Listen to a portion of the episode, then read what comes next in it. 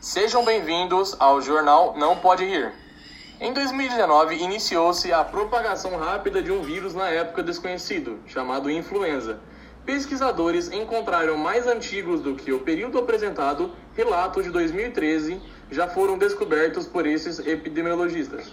Ainda não é possível ter certeza do real potencial deste vírus. No entanto, o que hoje é fato é que essa doença causou tantas mortes quanto a temível peste bubônica num período extremamente menor. Outro comparativo é a AIDS.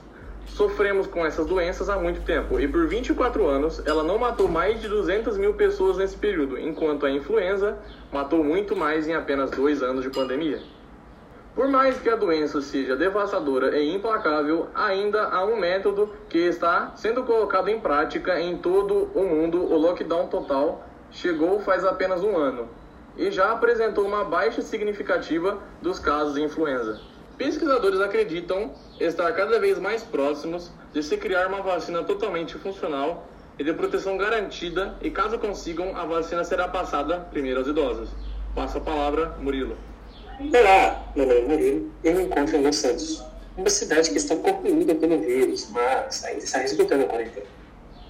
Acredita-se que o número de mortes em todo o mundo está estimado em 17 a 100 milhões de casos em toda a parte.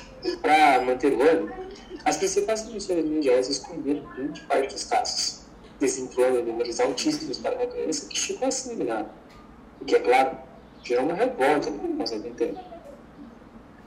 Meu, Maurício Alves Neves da Silva Ribeiro Souza Silva Jorge, para nos contar como foi a experiência de segurança.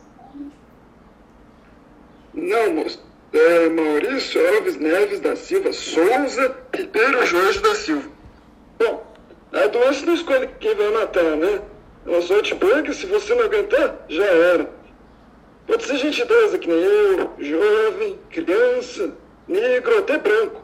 Ela vai pegar todo mundo e a gente vai morrer. Tem que tratar, né? Senão a gente vai preparar caixão.